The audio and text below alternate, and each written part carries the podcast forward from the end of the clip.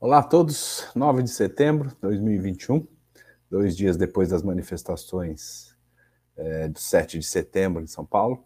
Vim trazer nesse vídeo aqui informações específicas sobre o Conselho da República. O presidente ficou de chamar, né? É, lá no discurso em São Paulo ele fez. Eu demorei esse tempo aí para aparecer com algum conteúdo aqui, porque, tal como vocês, eu também tenho minhas incertezas, né? Não sei o que, que aconteceria depois do 7 de setembro. Mais tarde, ainda ao longo desse dia, eu vou colocar um vídeo específico do 7 de setembro, estive na Paulista, faço meus comentários lá. É, o Conselho da República, então, é, tivemos informação no dia de ontem, dia 8, de que hoje, dia 9, o presidente chamaria esse conselho é, para se reunir. É essa informação que eu vi é, do deputado Felipe Barros. Então, estou citando a fonte de quem eu vi, que é de um deputado, é, e imagino que isso vai acontecer hoje, não sei. Então, tem uma série de não seis aqui nesse vídeo. É, tem coisas que eu sei porque está escrito na lei e eu vou mostrar para vocês, e tem coisas que a gente só pode especular, não é saudável, mas se a gente especular dizendo que está especulando, não é fake news, né? É, vamos começar com a história do é, conselho aqui, que é o seguinte. É, Constituição Federal. Título 4, capítulo 2, seção 5, subseção 1, artigo 90. Compete ao Conselho da República pronunciar-se. Aqui a gente tem que aprender a ler direito. Compete pronunciar-se sobre intervenção federal, estado de defesa, estado de sítio. Três coisas específicas. Questões relevantes, número dois, né? Inciso dois, as questões relevantes para a estabilidade das instituições democráticas. Isso aqui não é específico. Né? Então, cabe, entre as coisas aqui da República, se pronunciar sobre questões relevantes para a estabilidade de instituições democráticas. Então, é primeira coisa aqui que a gente tem que entender é o seguinte: esse conselho não tem poder de decidir, ele tem poder de se pronunciar sobre, dar, dar opinião, dar um pitaco, tá? Um, o presidente da República convocará ministros de Estado para participar, bababá, quando constar a pauta relacionada, e a, rei, a lei regulará a organização e o funcionamento. É, continuando aqui, Artigo 91 é Conselho de Defesa Nacional. Aqui já é outra coisa. Artigo 90 é o que nos baseia para tentar começar a entender. Aqui é, diz que uma lei vai regular a, a, organização e o funcionamento desse conselho. Então vamos lá, procurei a lei, achei lei 8041 de 5 de junho de 1990. É, seguinte lei, artigo 1. Conselho da República, órgão superior de consulta do presidente da República. Tá? É para o presidente consultar. Tem sua organização e funcionamento. Vamos lá. É, as três coisas, né, que a gente falou: intervenção federal, estado de defesa, estado de sítio, e, genericamente, questões relevantes para a estabilidade das instituições democráticas. Instituições democráticas, então, abrangente, não são só os três poderes, né? Que, que mais instituições democráticas? Essas coisas na, nas leis são escritas assim, porque daí você interpreta do jeito que você quer. Esse é um dos problemas. Como que é composto esse conselho?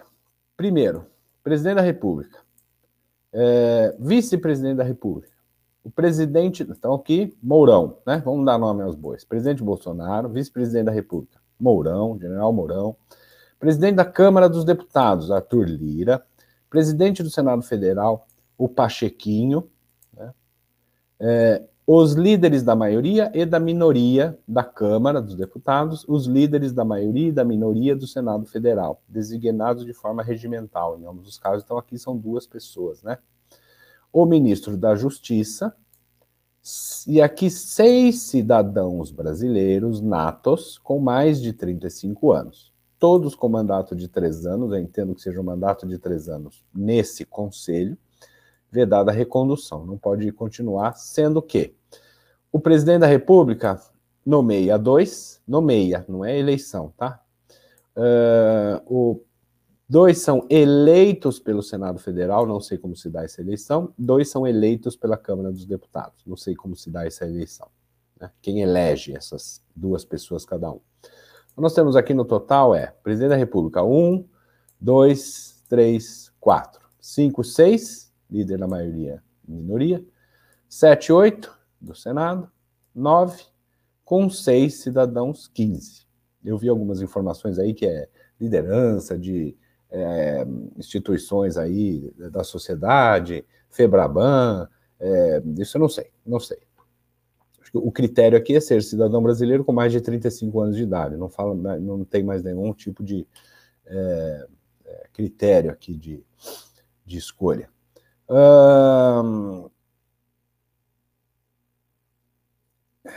Blá blá blá, 15 dias do término do mandato. o Conselho da República, artigo 5 reunir-se-á por convocação do presidente. Então, ele convoca e se reúne. Primeiro tem que montar, depois tem que convocar, e depois reúne. Ah, o Conselho da República poderá requisitar. O Conselho poderá requisitar de órgãos e entidades públicas informações e estudos que se fizerem necessário ao exercício de suas atribuições. Entra em vigor, blá blá blá blá, blá é a lei do Fernando Collor, em 1990. É, órgão superior de consulta do presidente da República. Então aqui fica claro o seguinte: são Conselho da República é uma coisa que o presidente planeja chamar como um órgão de consulta, né, para ver o que vai fazer, ou é, os três casos lá de intervenção, estado de defesa, estado de sítio, é, ou medidas ali para voltar à estabilidade das instituições democráticas. Isso é o que eu sei, isso é o que é, se sabe. Né? Já ouvi outras especulações, é, mas eu não, não achei em lugar nenhum alguma coisa é, real, ou pelo menos que digna de confiança, né? Pelo menos para mim. Né? Eu procurei aqui e achei isso.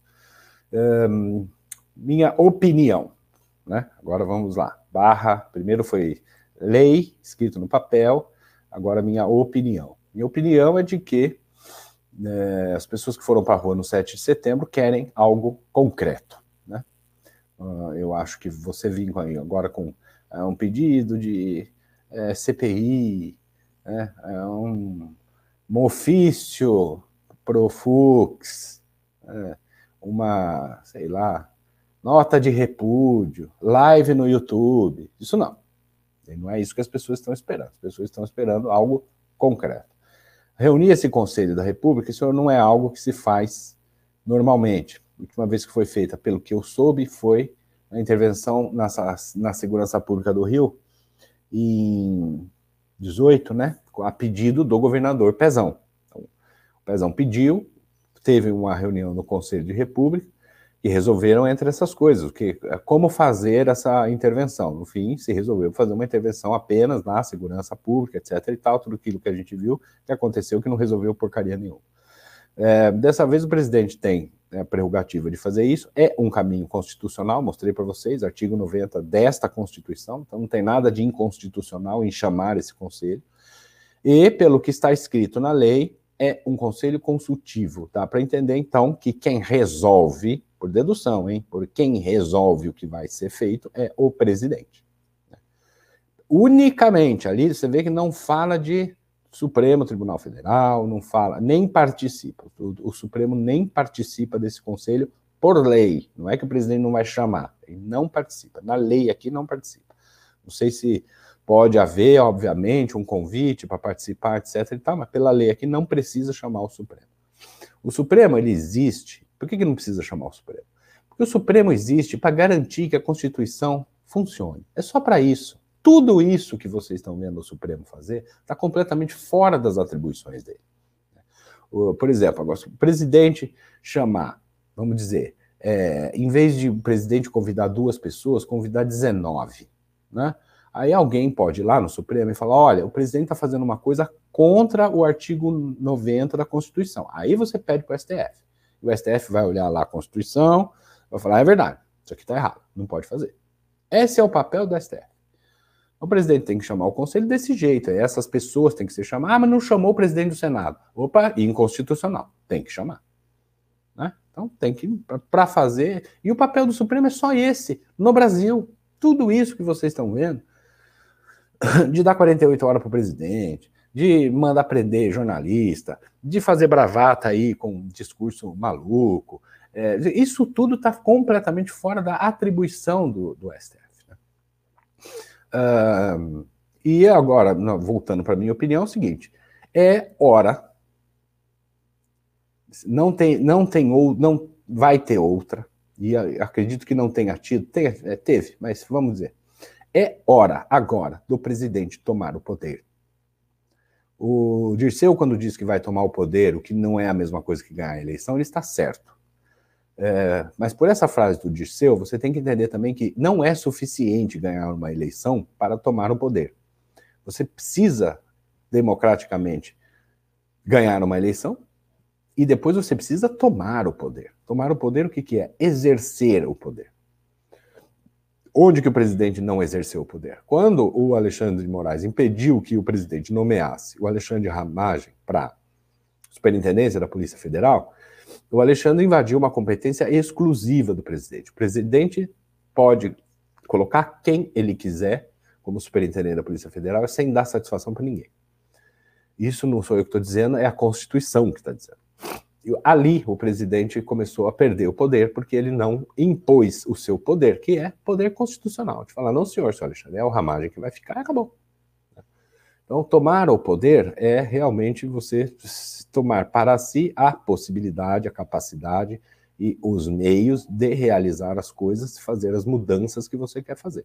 Depois disso, o poder do presidente foi só esvaziado. Quando você não toma um poder, o poder é, fica vazio. Não existe vácuo no poder. Onde não tem presença de poder, algum poder paralelo assume. Isso vale para a criminalidade aí na sua cidade. Então, para você entender, onde não tem um poder do Estado, por exemplo, com a polícia, com a investigação, com a justiça, se estabelece o poder do crime organizado. O PCC fez isso. Né? O PCC ocupa espaços no estado de São Paulo, até no Brasil já, é, que foram deixados pelo Estado. Não houve guerra do PCC contra o Estado para ganhar terrenos. É, o Estado não estava, o PCC assumiu. E então o presidente agora precisa exercer o poder, tomar o poder para si, exercê-lo e executar algo de concreto para retomar a normalidade institucional e a normalidade constitucional desse país. Está, estamos fora do eixo, sim. O Brasil não está funcionando constitucionalmente e nem institucionalmente, certo? É, o que se espera de uma democracia é outra coisa e eu não vou me estender aqui nesse vídeo para explicar isso. Está dado o recado aí do que é o Conselho da República. Hoje nós vamos saber o que vai acontecer ainda. Na medida que a gente souber e tiver conteúdo relevante para trazer para vocês aqui, eu trago. Precisava ter dado uma estudada nisso antes de fazer é, esse vídeo aqui foi, foram as informações que eu encontrei para vocês, tá bom? Ah, se inscreve no canal, compartilha meus vídeos, deixa um like aí no vídeo para aumentar a relevância, deixa os seus comentários, a maioria eu respondo. Se eu não respondo, deixa um coraçãozinho lá. É, vamos alimentar esse canal aqui para crescer, tá bom? Obrigado para todo mundo.